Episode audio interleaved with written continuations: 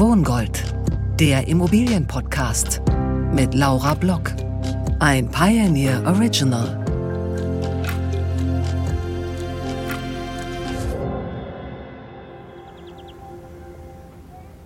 Hallo. Hallo. So, wo sind wir denn hier heute? Ja, wir sind im schönen Badiagran in der Gemeinde Juckmajor im Süden der Insel Mallorca. Sehr schön. Wollen wir einmal reingehen? Sehr gerne. Mallorca, die Lieblingsinsel der Deutschen. Und hier bin ich heute verabredet mit Monja Schanz.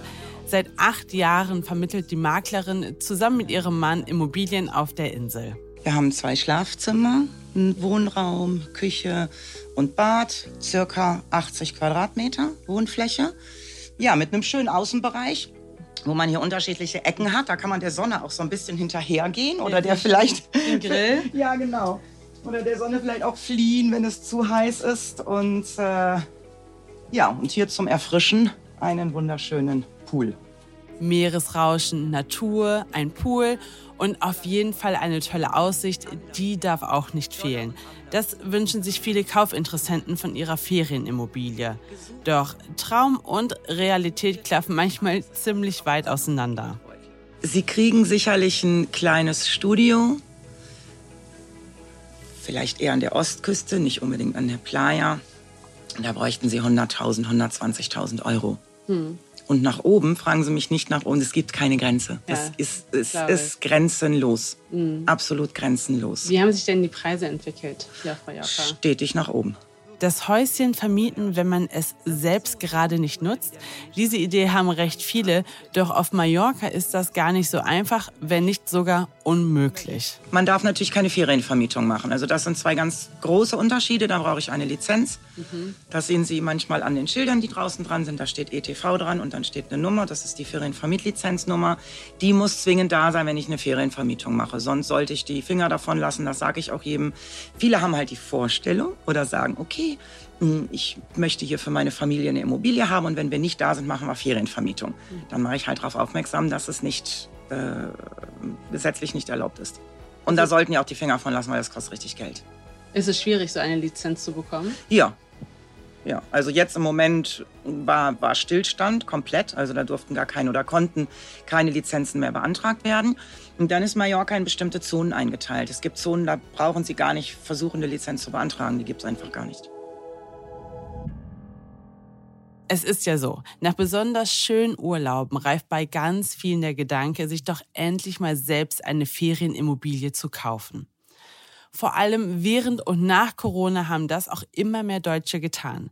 2020 lebten knapp 1,3 Millionen Bundesbürger in einem Haushalt, dem eine Ferienimmobilie gehört.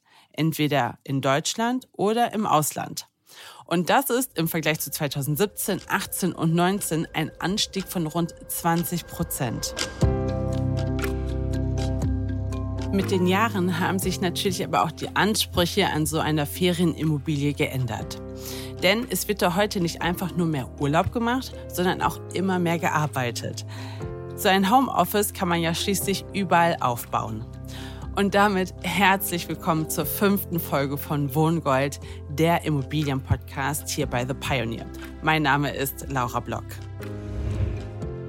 Was also mit der Immobilie machen, wenn man selbst nicht vor Ort ist? Die meisten Häuser und Wohnungen werden eben nur wenige Wochen im Jahr genutzt. Die restliche Zeit stehen sie leer. Eine Vermietung würde sich da auf jeden Fall anbieten, oder?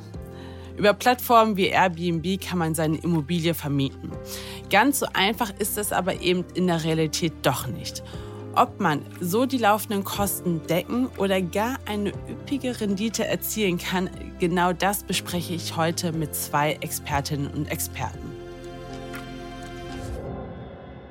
Nikolaus Tomale, er ist CEO von Mein. Mein ist eine Plattform, über die sich Kauf bis hierhin und keine Sekunde weiter. Wenn Sie erfahren wollen, was man bei der Vermietung von Ferienimmobilien unbedingt beachten sollte, ja dann wären Sie doch heute noch Pioneer. Denn nur Pioneers haben einen unbeschränkten Zugang auf all unsere Podcasts, Newsletter, Grafiken und auch Artikel. Also, zögern Sie nicht, kommen Sie heute noch mit an Bord auf thepioneer.de. Ich würde mich auf jeden Fall sehr freuen. Ihre Laura Block.